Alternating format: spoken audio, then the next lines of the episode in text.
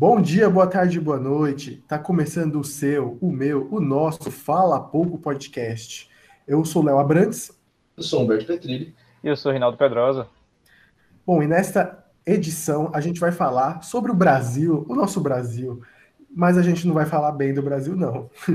Isso é difícil, então a gente vai falar mal do Brasil aqui, porque hoje o Brasil é a piada mundial. E esse é o tema do vídeo, como você viu aí no título: Brasil, dois pontos, a piada mundial. Eu espero não trocar de título até eu postar o episódio, para não ter que errar aqui. Enfim, o tema de hoje, a gente vai comentar um pouco sobre como o Brasil está sendo visto lá fora, como a gente está enxergando o Brasil aqui de dentro, o que, que o Brasil está fazendo aqui nessa pandemia, porque a gente está chegando a números astronômicos, batendo recordes todo dia, e isso não está certo. Então a gente vai debater o que a gente está enxergando e também comentar um pouco o que, que os gringos estão fazendo e o que, que eles estão olhando para nós e pensando. Vamos ver e vamos analisar nesse episódio. Mas antes, se você não conhece o Fala Pouco, então conheça logo, entre no nosso canal no YouTube, se você está vendo esse vídeo pelo canal do, no nosso canal do YouTube, dá uma olhada aí nos nossos conteúdos, tem, tem vídeos sobre cinema, tem os podcasts passados, tem muito conteúdo também. Tem os, os remanescentes Fala Pouco Vlogs. Saudades, hein? Fala Pouco Vlogs. E eles estão aí Faz no YouTube. Tempo. Faz tempo, hein? E eles estão aí pelo YouTube, então não perca essa oportunidade de assistir.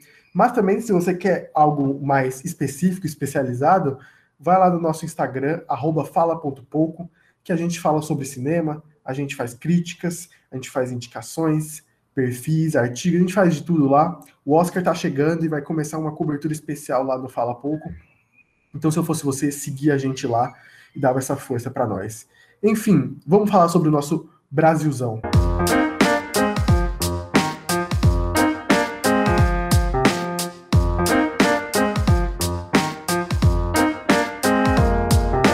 Bom, primeiramente que, que assim, falar, falar do Brasil hoje em dia já é uma coisa muito difícil. A questão, a questão não é nem definitivamente falar mal ou falar bem. Tá, a gente não vai eu, eu, pelo menos não vou colocar tanto é, o sentimento que eu tenho a respeito, assim.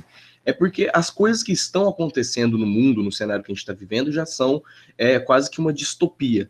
Mas no Brasil especificamente, especificadamente, opa, mais especificamente, no caso, é, a gente está tendo um cenário totalmente caótico, tanto pela, pelo Bolsonaro, não só do nosso presidente, mas também a, as ações que a sociedade vem tomando, tanto em relação à, à pandemia, quanto à economia, quanto à educação, quanto auxílio. É, é, é, é um caos generalizado, geral, que está acontecendo aqui no nosso, no nosso país. Então, é mais fácil a gente falar as coisas é, que são negativas, até porque elas estão muito mais expostas, elas estão muito mais. É, na nossa cara, no, no nosso cotidiano. Pois é, é, eu enxergo assim como é, o Brasil nunca foi, mesmo antes da pandemia, mesmo se analisar a história do Brasil, ela já foi, nunca foi um país que se levou a si levou a sério. Nem, nem os outros países levaram o Brasil a sério, mas o Brasil foi um país que nunca se levou a sério. É um, um país que já teve inúmeras constituições, um país que já teve a gente já teve ditadura, a gente já teve tudo que não presta, aqui a gente já teve no Brasil. Tudo que você imaginar que não presta já teve no Brasil.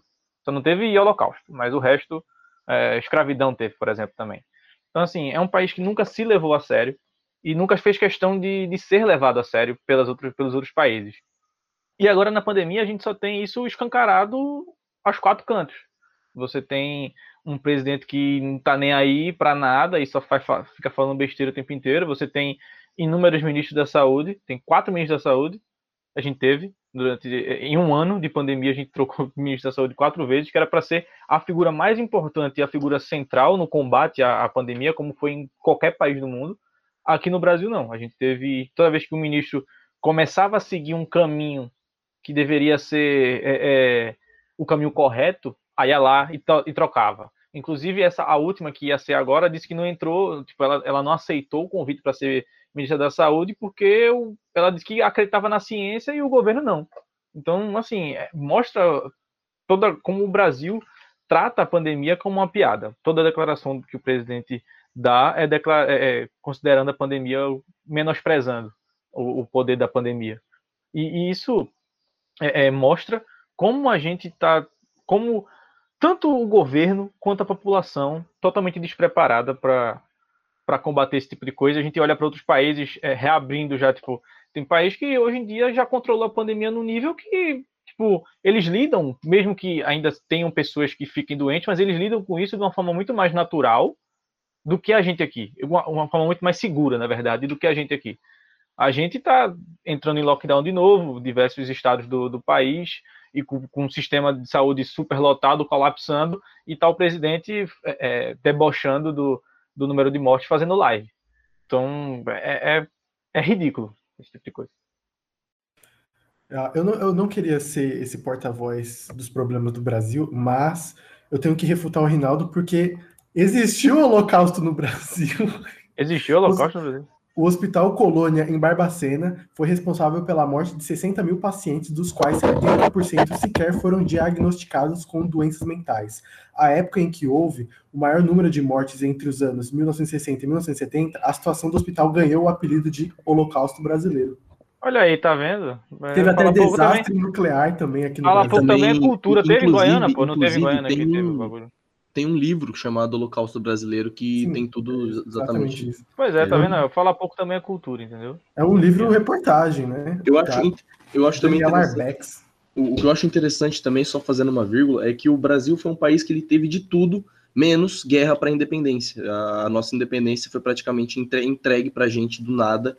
E eu acho que é por isso que a gente tem, é comprada, às vezes. basicamente. É, exatamente, por isso que a gente, a gente às vezes não tem tanta, tanta instiga, às vezes, de, de, de lutas de uma maneira geral, assim.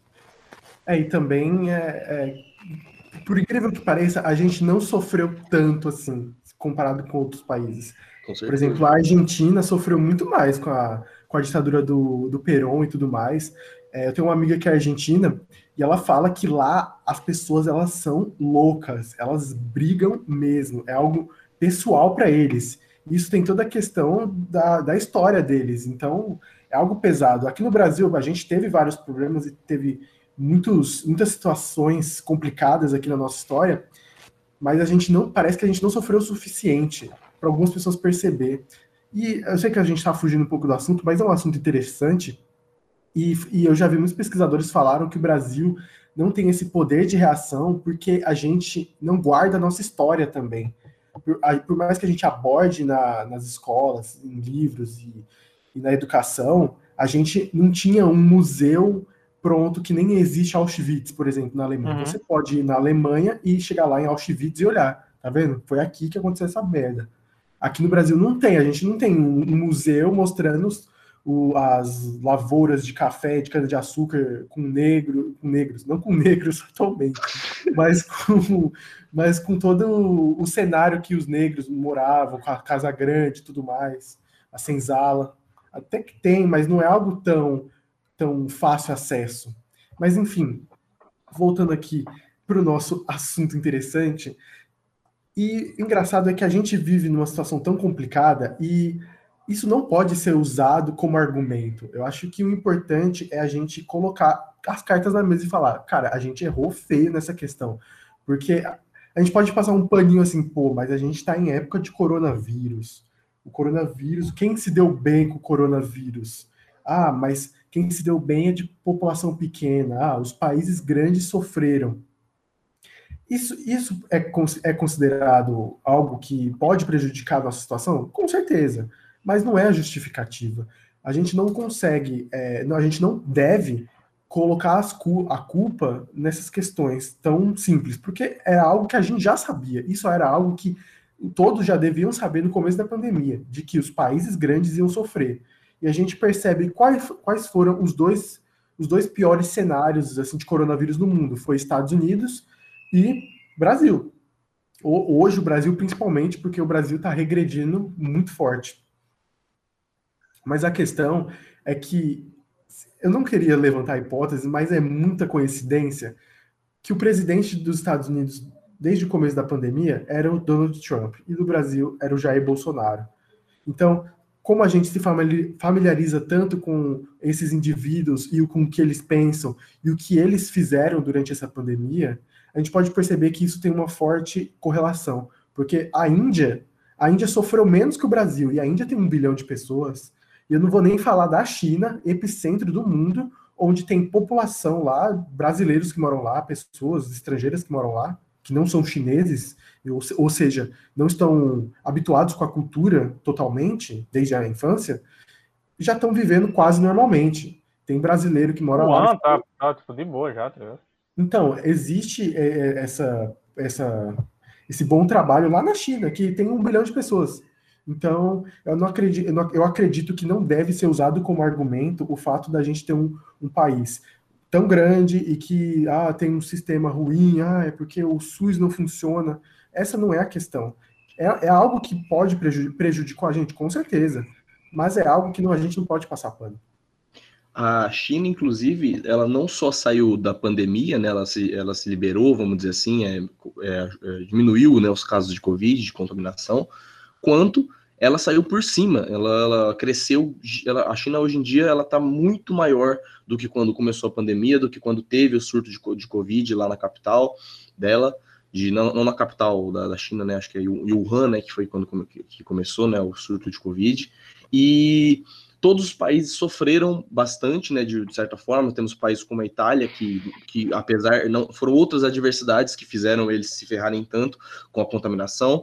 Mas o, o, o Brasil especificamente, especi, mais especificamente, de novo, confundi a palavra, mais especificamente, foi muito mais culpa dos nossos governantes, da maneira com que a população lidou com toda essa pandemia. Eu, eu tinha visto, eu não gosto de usar isso né, como, como, como argumento, né, mas assim, eu tinha visto uma, uma piada do Afonso Padilha que ele falou sobre, sobre que ah, o, o, o Covid, a pandemia, a quarentena, simplesmente só não pegou no Brasil mesmo, sabe? Tipo, a galera falou, ah, não, não quero mesmo, não entrou na moda, sabe?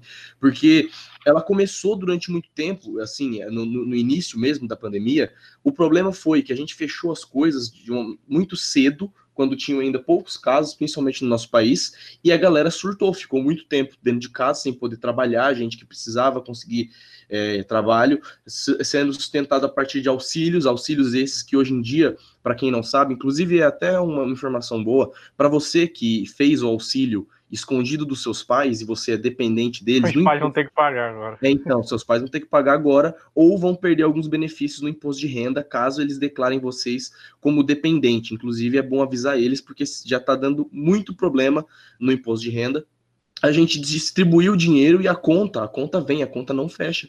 Quando você fica distribuindo dinheiro dessa forma, a, o dólar hoje em dia está crescendo muito, agora que ele está dando uma diminuída por causa do que aconteceu entre o Biden e o Putin e, e a embaixada lá israelense, e esses últimos encontros, mas o Brasil, o Brasil não conseguiu lidar bem, as pessoas não conseguiram lidar bem, elas surtaram no início e depois teve uma, uma liberação maior, essa liberação parcial começou a entrar em coisas clandestinas, que a gente volta né, nesse, no lance do, do Brasil ser um país um pouco diferente, com, com, com umas pessoas um pouco diferentes. Eu estou numa cidade no interior do Tocantins, aonde o, o tempo que eu tive aqui praticamente não existiu tanta pandemia. Agora que voltou com esse lance do tolerância zero, né, que agora vai ter algumas medidas mais maiores, com lockdown, a gente voltou simplesmente para março do ano passado, justamente porque a gente não soube lidar com a pandemia, nem nós, nem o nosso presidente, que era para ser o nosso exemplo, o cara que era para com é, dirigir né, o Brasil para uma saída melhor disso, foi o cara que simplesmente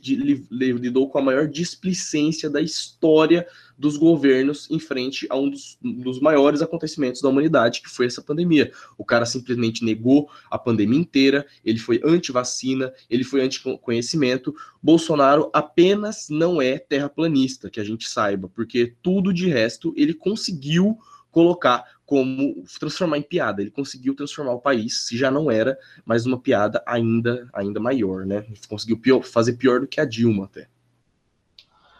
Pois é, eu acho assim, é, a vacina chegou no início do ano, né? E se você olhar, por exemplo, os Estados Unidos está com planejamento de vacinar a sua população inteira até a metade do ano. Beleza, que os Estados Unidos têm uma população bem menor do que o Brasil, sim mas eles conseguiram fazer um plano de vacinação eficiente. Eles conseguiram ter vacina para todo mundo num tempo muito curto. Os outros países do mundo também. E a gente viu que o Brasil largou muito atrás com relação à vacina. E quando começou a vacinar, foi totalmente displicente com, com qualquer que seja o esquema de vacinação da população. Hoje a gente tem pouquíssimas pessoas vacinadas no Brasil. A gente tem um país com mais de 200 milhões de habitantes e um terço, menos de um terço disso está vacinado. Então, assim, é, é, e assim, e se você olhar, se você for planejar para o futuro isso, você não vê também que daqui para o final do ano vai estar tá metade da população brasileira vacinada, pelo menos. A gente não tem como garantir isso, nem de longe, sabe? É, é principalmente quando a gente tem um, um, um, governo que não, não se importa em, em correr atrás das vacinas. Só quando é alguma medida política, tipo, o Dória vai lá, aí ele consegue X vacinas. Aí Bolsonaro vai e consegue também para mostrar que ele está conseguindo. Mas quando não, quando não tem essa pressão, ele está pouco se lascando se vai ter vacina é, é muita ou pouca, se vai dar para vacinar tantos, tantas pessoas. Muitos estados, inclusive, já pararam, tiveram que parar a vacinação durante um tempo, porque não ia ter vacina para todo mundo, sabe? E, e, fora ainda o fato da vacina ser duas doses, então é, tem todo um, um processo. E você olha para os outros países do mundo, é, é, como já citei aqui, por exemplo, por exemplo, nos Estados Unidos, mas tem outros países europeus e tudo mais que já conseguiram vacinar grande parte da, da sua população e tem um planejamento de terminar sua vacinação num tempo curto, ainda esse ano. Então, além do fato da gente estar tá lascado já economicamente falando, a gente ainda vai, a longo prazo, largar atrás disso de novo. Porque vai estar todos os países do mundo recuperando sua economia aos poucos, porque já não vai ter mais a pandemia do jeito que está. E a gente está aqui esse ano, em março, tendo que entrar em lockdown de novo, porque a pandemia está fora do controle. Então, vai estar tá todo mundo se recuperando economicamente e o Brasil ainda engateando, engateando, engateando. Então, a tendência a longo prazo é que o Brasil fique mais ainda para trás, mais do que já está. Se você acha está achando ruim a gasolina R$ reais, se está achando ruim o dólar bilhões de reais, a tendência é, é, com certeza piorar. A longo prazo, a tendência é piorar. Por mais que o Bolsonaro tenha muitas pessoas que não gostam dele, que não acompanham e que não tenham o mínimo interesse em votar nele nas próximas eleições, ele é, uma, ele é a figura mais importante do país. Isso é inegável. A gente pode colocar hoje em dia a Juliette do BBB ao lado, mas eu acho que continua assim um Neymar. pouco desigual, assim. O Neymar, é que o Neymar já é algo mais natural desde 2010, né? as pessoas estão acostumadas. Aí, é, o que estão crescendo hoje é o que chama mais atenção. Mas mesmo assim, Bolsonaro ainda é a figura mais importante do país e também o porta-voz da nossa, da nossa sociedade para o mundo exterior. E quando, como o Humberto falou, como ele se comporta dessa maneira, fazendo falando tais besteiras que ele falou durante todo esse tempo, e, e isso sendo visto por muitas pessoas, porque a gente acha que ninguém liga para o Brasil, sendo que de fato ligam. E ligam ainda mais quando vêm absurdos como esses. Então, o Bolsonaro ele foi o porta-voz do Brasil e isso é ruim para o Brasil, porque o Brasil agora ficou com esse estigma. Não só o estigma, nossa, as pessoas, os gringos devem pensar, pô, o Brasil elegeu esse cara. Então, a população também deve ser doida. E, e é por aí também, né? A gente a gente vê o que mais deixa triste aqui para nós brasileiros é ver que os outros países já estão se recuperando. É, quando estava todo mundo ali junto com o mesmo problema, a gente estava falando, pô, o Brasil, o Brasil tá, é só mais um. Só que aí começou a melhorar. Aqui no Brasil melhorou mesmo, com todas as medidas, precauções. A gente levou a vida um pouco mais balanceada por um certo período, mas lá fora as pessoas já estavam indo para estádios, já estava curtindo um pouco mais, tendo mais liberdades, mais regalias, porque lá eles tiveram um controle melhor. Recentemente a Inglaterra foi para o seu terceiro lockdown. A gente está se encaminhando para o nosso segundo depois de um ano. E olha que a Inglaterra provavelmente teve números muito, men muito menos preocupantes que os nossos. Então, é só a gente ter essa noção aqui no Brasil. E, e também o Rinaldo falou da, das populações vacinadas, Israel já foi 70% vacinada. Não são os bolsonaristas que gostam de colocar o, o emoji do, da bandeira do Brasil, a bandeira de Israel e a dos Estados Unidos? Pronto, Israel já está 70% vacinado e a gente nem, nem 5% ainda. Então é preocupante porque agora, como é que as pessoas estão vendo o Brasil? É, eu vejo que eu já vi pessoas que moram no exterior, são brasileiros, falando que quando abordavam sobre, a, o, sobre o Brasil, falaram sobre outras questões, questões culturais tão fortes que tem aqui na nossa cultura, e hoje falam assim, pô, o Brasil tá lascado. Como o Gilberto do BBB, trazendo o BBB de novo aqui, acho que eu estou um pouco viciado, trazendo outra referência do Big Brother, que nem o Gilberto falou, o Brasil tá lascado. O Brasil tá lascado mesmo, porque eu não tenho perspectiva de tanta melhora. Eu acredito que o que pode acontecer é o Brasil atingir o fundo do poço, aí ter que vir uh, os outros países assim falar, ó oh, Brasil, você tá comprometendo aqui o mundo, então vem cá. Aí eu, eu acredito que talvez seja isso.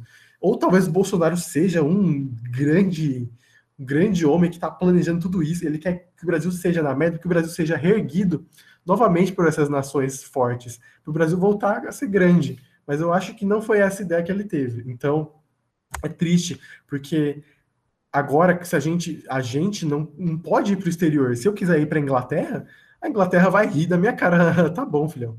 Eu não passo nem eu, não, eu vou querer tirar o visto, os caras do visto vão olhar para mim. Sai daqui, ó talvez os caras do visto aqui que tiram o visto no Brasil já estão já, já se mudaram, já estão em outros empregos, fechou, porque não vai entrar brasileiro. O brasileiro agora adquiriu esse estigma da, da população que está contaminada. E ainda falam que o vírus daqui é diferente do vírus de lá. Um bocado de variação então, surgiu aqui no Brasil, tá ligado? Ainda tem várias variações, então a vacina indo demorando cada vez mais, a gente vai sofrer mais consequências, porque a vacinação é geral, deveria ser geral, porque a gente, a gente, por exemplo, ficou muito tempo sem ter um caso de poliomielite. Aí quando começou os movimentos anti-vacinas, anticientificismo, e aí o que? A poliomielite voltou e voltou diferente. Aí teve, teve, tiveram que fazer outra vacina, outro, outra fórmula, mais gasto de dinheiro por conta disso. E coronavírus, eu acredito que seja por aí também. Mas eu acho que a principal questão é essa questão mesmo do, do valor internacional que o Brasil pode ter. Porque isso são negócios também, não é? Então, se a gente perde esses negócios, a gente está perdendo a nossa economia também. Com certeza. E um, uma coisa que eu acho muito interessante, quando a gente fala sobre, sobre, sobre essas questões que envolvem né, o nosso presidente também, é que o, o problema, além dele estar tá fazendo com que o mundo inteiro veja o Brasil de uma maneira negativa, não que tenha como ver uma maneira positiva quando a gente entra nesses assuntos, mas ele só reafirmando isso, ele está incentivando um comportamento que é totalmente tosco na população. Um exemplo, um exemplo assim esporádico que com certeza talvez alguém já deve ter, já deve ter passado. A avó, eu tenho um, um amigo meu que a avó dele é muito bolsonarista ela está se recusando a tomar a vacina. Ela diz que ela não vai tomar vacina enquanto o Bolsonaro não liberar. Isso parece um detalhe, parece uma coisa pequena, vamos dizer assim, quando a gente vê numa escala individual, né? Mas a uma longa escala, quantas outras pessoas idosas que também precisariam tomar a vacina não estão tomando a vacina porque o presidente da República não a considera como legítima? Quando a gente pensa isso a uma, a uma, a uma escala maior, a gente pensa que a gente vive num país também onde maior parte da população não, não é alfabet, nem alfabetizada, né? Assim, tem uma grande parte que não é alfabetizada, maior ainda a parte das pessoas que não tem nem diploma de ensino médio e com uma porcentagem ainda mais insignificante de pessoas que têm é, um grau é, mais no, no grau de faculdades, né? De universidades, uma graduação de, maior, assim. E quando a gente pensa também que aqui no nosso país é um país totalmente é, nascido, né, em meio a tanta diversidade de, de povos, a gente tem italianos, nós temos japoneses, nós temos uma diversas, diversas é, de, de, povos africanos diferentes, com línguas diferentes, com genéticas diferentes, né, com culturas diferentes. E quando a gente coloca todo, tudo isso num caldeirão de pessoas e joga um vírus com um potencial de propagação tão grande quanto a do Covid, as derivações deles, que já seriam inimagináveis, numa proporção gigantesca, justamente porque ele atingiu o mundo todo, agora ele atinge o mundo inteiro, só que no Brasil, um país onde a maior parte da população também não tem é, um, uma educação de qualidade, por esse motivo tem maior dificuldade, isso factualmente, maior dificuldade em entender do porquê do, do lockdown. Então, quando a gente coloca esse cenário com várias pessoas, com genética, com genética assim não, mas derivações diferentes, com povos diferentes, misturados todos em um lugar onde a pandemia não faz sentido, a quarentena não faz sentido, a gente vê uma sopa deliciosa para o coronavírus vir aqui fazer a festa. É aqui um dos, maiores, um dos lugares do, do mundo inteiro onde ele vai ficar mais forte, porque ele vai passar por diversos, por diversos povos, e por esse motivo ele vai é, ir, ir, se modificando geneticamente com maior velocidade, principalmente quando a gente coloca que as pessoas não respeitam. Então, assim, a gente tem todo um cenário caótico 100% feito, e não tem realmente, assim como o Léo falou, uma, uma, uma ideia, uma visibilidade de um futuro próspero onde isso realmente possa acabar. O negócio é ou votar direito, o que é muito difícil, quando a gente coloca também que nossos próximos é, de, candidatos né, possam ser Luciano Huck, Bolsonaro, Lula e Felipe Neto, já é assim, bem, já é um cenário ainda pior né, do que a gente pode imaginar. Então o negócio realmente é investir em Bitcoin e sair do país, né? Ironicamente falando. Véi, assim, o país, o país, o Brasil sempre foi um país ignorante. Dentro da gente mesmo. Sempre foi um país muito arcaico com relação a, a ignorâncias mesmo de viver em sociedade. A diferença é que agora a ignorância da gente foi internacionalizada, né? Todo mundo agora conhece a ignorância do povo brasileiro. Claro que na figura do presidente, como a gente já passou esse tempo inteiro falando dele, mas individualmente também falando, assim como o exemplo que o Humberto citou da avó, ele mesmo disse, tem várias, ela, assim como ela, tem outras pessoas com outras ignorâncias que o resultado é o mesmo, que não, não gosta de vacina, que isso, aquilo, outro, que acha que acredita em infinitas teorias da conspiração, e, e você ter um, na figura do seu presidente falando que não tá nem aí se você tomar vacina e virar um jacaré, então, tipo, é, é mostra para o mundo que o que a gente sempre foi, sempre foi um país de, de ignorante, é, sabe? É, você conhece pessoas, não é, não é muito difícil você encontrar pessoas que são anti-vacina ou que defendem teorias, ou que acreditam em teorias das conspirações absurdas aí por aí afora. Não é, não é difícil de encontrar isso. E a, gente precisou de uma pandemia na escala do coronavírus para a gente poder perceber isso e, e olhar para a gente, né? Olhar para a gente como brasileiro e perceber a ignorância que a gente tem em comparação com o resto do mundo. O sentimento de pertencimento que, se você olha para os outros países, quando é, a questão da, da pandemia, de, de, quarentena, de lockdown, de por aí afora, todo mundo abraçava a ideia em busca do bem maior, de, de acabar logo com isso. O brasileiro não, o brasileiro tá pouco se fudendo se é, é, ah, mas eu não. Que nem a Sara falou no Big Brother, por exemplo, quando ela disse que ela ia para festas escondidas e e aí, quando ela recebeu a ligação do Boninho, Boninho fala, perguntou para ela: a pandemia não existe para você, não? Você está em festa tal, no meio da pandemia? Ela falou: bom, eu não estou sentindo nada, tipo, eu não estou doente. Mas quantas pessoas ela infectou, mesmo que ela não estava doente? Mas aí é que tá. tá falando muito de BBB, né? Pois é. Então, tipo, aí é que tá. Quantas pessoas ela não infectou, mesmo ela não, ela não ficando doente? Quantas pessoas podem ter morrido por ter pego o coronavírus, a, a, o vírus com ela? Sabe? Mas esse sentimento de pertencimento que a gente não tem. A gente não tem o sentimento de se importar com o outro, se importar com a dor do outro, com a perda, com a perda do outro.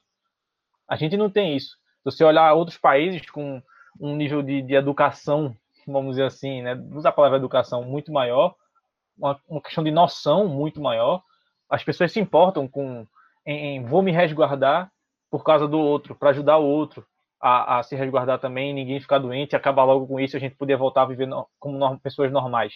Aqui não, aqui a gente faz o nosso e te fode aí, sabe? Não tô nem aí se tu vai ficar doente por, minha culpa, não tô nem aí para nada. Eu vou fazer, é, é, vou sair para as minhas festas, eu vou fazer o que eu quiser, não vou respeitar o lockdown, não vou sair sem máscara. Então, isso, a, a ignorância da gente, a, precisou, como eu já disse, precisou de uma pandemia para a gente perceber, para a gente olhar para a gente mesmo e perceber a ignorância que a gente tem. E mostra como, assim como no título do vídeo do, do podcast da gente, mostra como a gente é uma piada com relação é, é, em termos de sociedade, em termos de comportamento em grupo.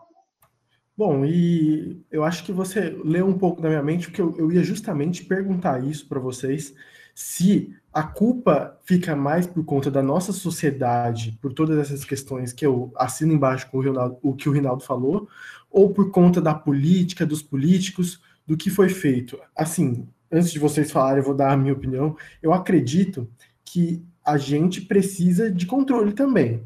Porque, querendo ou não, ah, as pessoas, tipo, jogarem a culpa pra gente. Por exemplo, Bolsonaro vi colocar as pessoas tinham que ficar em casa. Um exemplo, porque ele nunca ia falar isso. Mas, por exemplo, um, um cara que é chefe colocar a culpa no outro, sendo que ele tem o poder de fazer a questão não crescer, ou seja, o coronavírus não crescer, e ele coloca a culpa em outro por conta do trabalho que ele não fez, eu acredito que seja um problema maior da presidência ou dos governadores, dos prefeitos, quem controla essas questões. Porque a população, assim, ela muitas vezes não é informada, às vezes ela é mal informada e às vezes ela não está entendendo o que está acontecendo. Eu acredito que no começo foi um choque para muitas pessoas terem que parar de fazer as coisas que elas faziam, parar de ter que ir lá na praça malhar, malhar tranquilamente, porque agora tinha que usar uma máscara, ou ir lá no, par, no parque de domingo para relaxar depois de uma semana conturbada, de muito trabalho, de muito esforço, porque agora estamos em lockdown. Acho que foi muito difícil para as pessoas entenderem isso, e é, de certa forma, algo humano das pessoas saírem e curtirem. Obviamente que tem limites, festas é algo impensável e desnecessário, mas também a questão é que a gente precisa de controle. Querendo ou não, gente, nós somos seres humanos sociais que precisamos, de certa forma, conviver em espaços, conviver com pessoas, e isso é essencial. Eu, eu, eu, por exemplo, eu não convivi com quase nada, eu convivi com meus pais e a galera daqui de casa, e mais nada. E eu, eu, eu me senti bastante afetado depois que, depois que se flexibilizou um pouco mais, porque, sei lá, eu perdi todos os meus maneirismos sociais.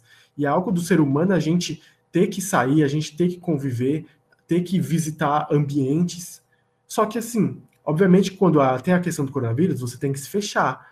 Mas quando não tem esse aviso, quando não tem esse plano de contingência, quando não tem uma meta a bater, a gente fica assim perdido. Pô, o que, que a gente faz? Ele está, o presidente está apoiando que a gente saia e continue vivendo nossas vidas. Ah, não sei o que, não sei o que lá. É para a gente continuar fazendo a economia girar e tudo mais pô, a pessoa vai sair, ela não tem outra oportunidade. Ela, ela se sente incomodada, só que ela não tá vendo nenhuma esperança, ela não tá vendo nada.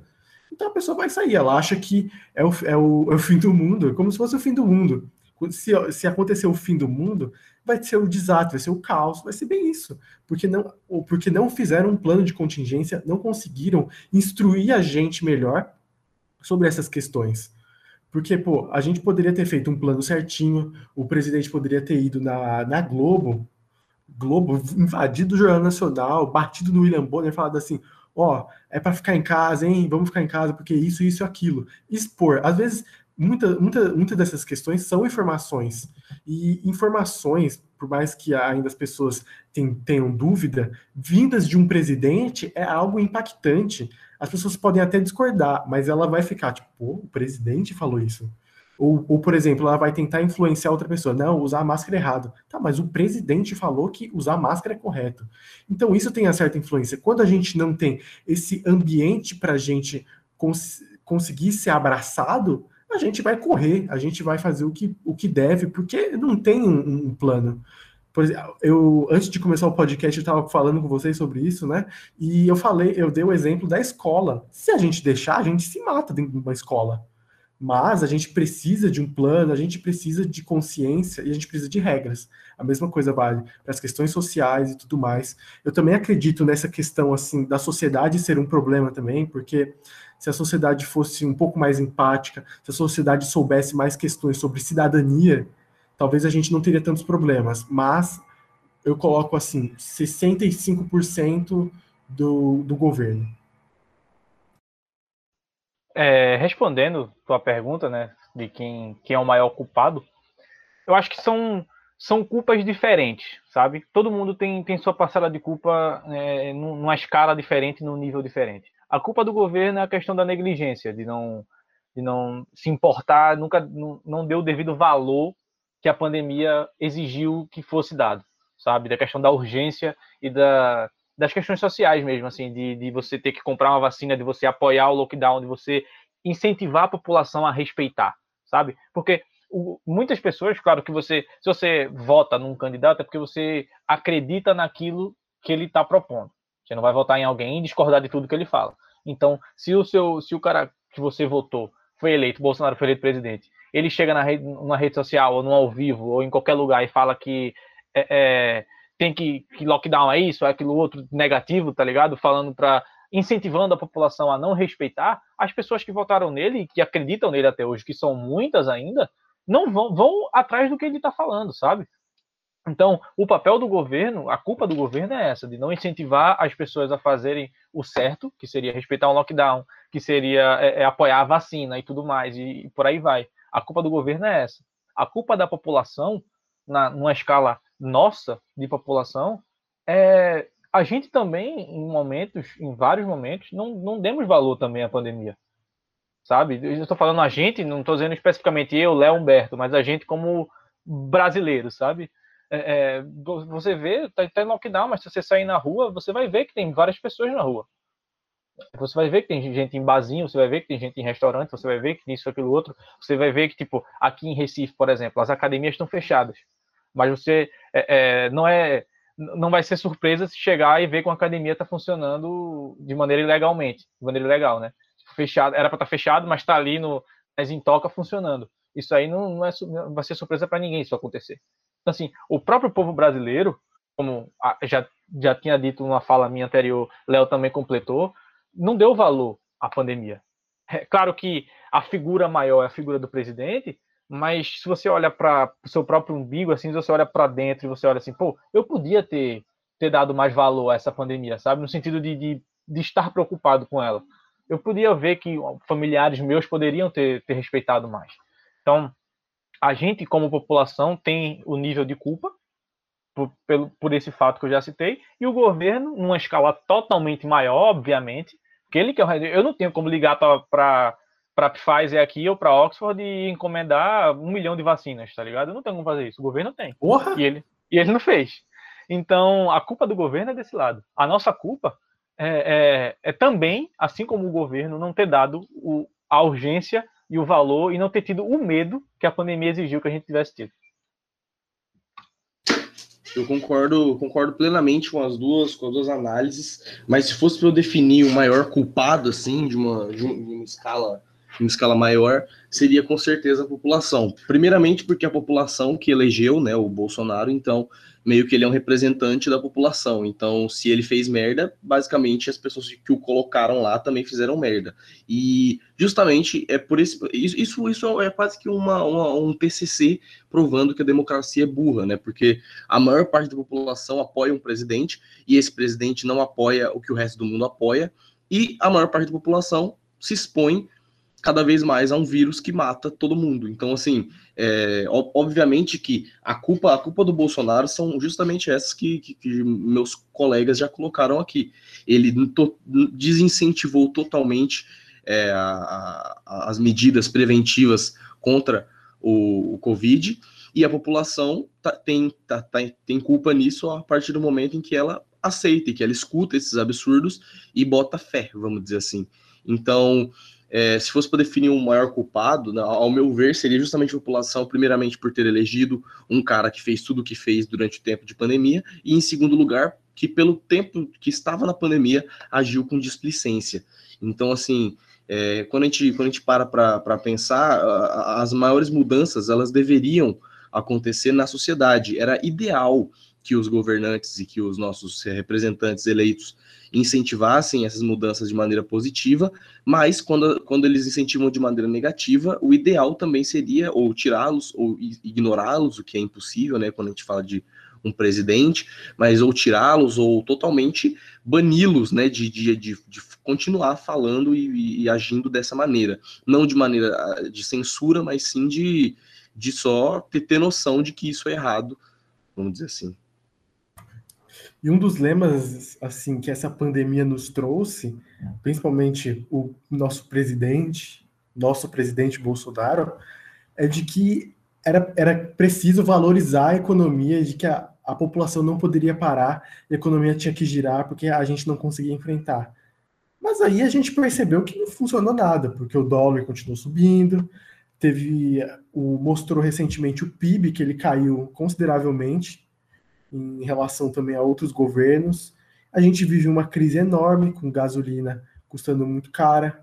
Você vai no mercado, a gente, a, a gente sempre comparava assim: ah, em 2000 eu ia com tanto dinheiro para o supermercado voltava com tanto de coisa. Agora eu volto com muito menos, com, mesma, com a mesma quantia de dinheiro. E hoje a gente atingiu um, um ápice disso. E as pessoas estão gastando cada vez mais dinheiro, a inflação sobe, e a gente não teve cuidado nem com a pandemia, e a economia também não girou. Aí falam, aí culpam a pandemia. Ai, não, é porque a pandemia trouxe isso para todo mundo. Pô, se, se trouxe isso para todo mundo, era para a gente manter um nível estável. Ou seja, era para a gente estar assim, pô, se todas as economias estão caindo, era para a gente também manter a nossa. Mas não, a gente foi caindo, caindo, caindo, até chegar ao ponto de paraguaios vir aqui no Mato Grosso do Sul e pegar umas, é, uns, uns produtinhos aí, porque tá barato, coisa que a gente fazia com o Paraguai. O que, que é isso? É sacanagem. A gente virou o Paraguai do Paraguai. Pô. A gente virou o Paraguai do Paraguai. E essa questão aí econômica, hum, até algumas pessoas poderiam achar que faz, faz sentido, e de certa forma faz a gente querer valorizar a economia, mas, mas assim, a gente estava vivendo uma pandemia. E eu, eu acredito que na pandemia o principal era a saúde. O principal era a saúde, o principal era a contingência, era não perder tantas vidas, e não foi isso, não foi economia, e ficou esse grande vazio, essa grande piada internacional também. Porque lá fora, muitas pessoas priorizaram um ou outro. Ou seja, na, na Inglaterra, eles, eles priorizaram muito economia também, mas quando estava entrando com problemas, eles for, foram lá e, e, pressionaram no lockdown, nessas questões mais difíceis e. Difíceis não, até questões fáceis, de uso de máscara, de contingência, de diminuir o número de pessoas nas ruas e tudo mais. Eles conseguiram lidar com isso. E outros países lidaram fortemente com isso. Eu lembro que a Nova Zelândia foi um, foi um do, se eu não me engano, na Nova Zelândia as pessoas não usam máscara, porque foi tão bem feito. Obviamente é uma população pequena e tudo mais, não dá para comparar aqui com o Brasil, mas é um plano de governo e isso tem que ser levado a sério, coisa que aqui a gente não teve. Mas, querendo ou não, algo que tem que ser elogiado é o nosso SUS, porque o SUS, mesmo quase desfalecendo aí, com muitos problemas, é o SUS, é um SUS que aguenta, é um SUS que tem médicos saindo, muitos muitos estudantes de medicina vieram trabalhar e estão dando conta. Obviamente, muitos profissionais da saúde morreram também. Agora, acho que nenhum vai morrer também, porque agora já estão todos vacinados, eu espero. Mas o SUS também tem essa visão boa lá fora, porque do jeito que tá, o SUS ainda consegue salvar muitas pessoas. Apesar de do número triste de que 70% das pessoas que vão entubadas morrem, a grande questão é que no SUS, apesar do sistema falho que tem o SUS também, consegue, de certa forma, segurar. E isso, eu não estou falando por mim. Ruim com ele, pior sem ele. É, exatamente.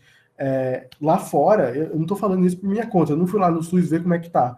Eu, é isso que as pessoas falam lá fora, de que o SUS é bem visto lá fora, a ideia do SUS e como o SUS está agindo, mas a questão da pandemia aqui estraga tudo. Então a gente vive essa dicotomia entre o lado escuro da pandemia e o lado claro e o lado branco. Isso aí, essa, essa questão é meio racista, mas tudo bem, é algo, é algo meio assim do mundo aí.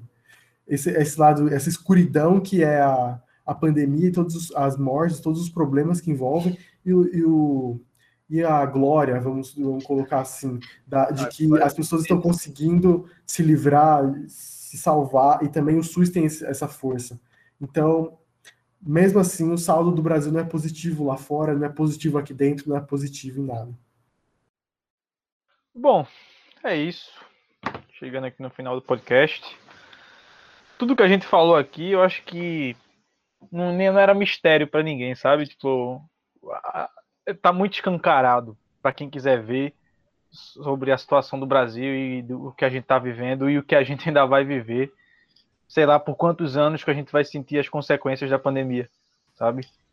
E tanto tô falando de um sentido social mesmo, como no sentido econômico, em todos os sentidos possíveis, essa pandemia vai deixar consequências. Inclusive, se você observa também a gente como um brasileiro visto para o resto do mundo, isso também vai ter uma, uma influência. E é isso. Queria agradecer a todos pela participação no podcast de hoje. Semana que vem tem mais. Valeu Um abraço. Até a próxima. Boa noite, Lula e Bolsonaro. Abraços.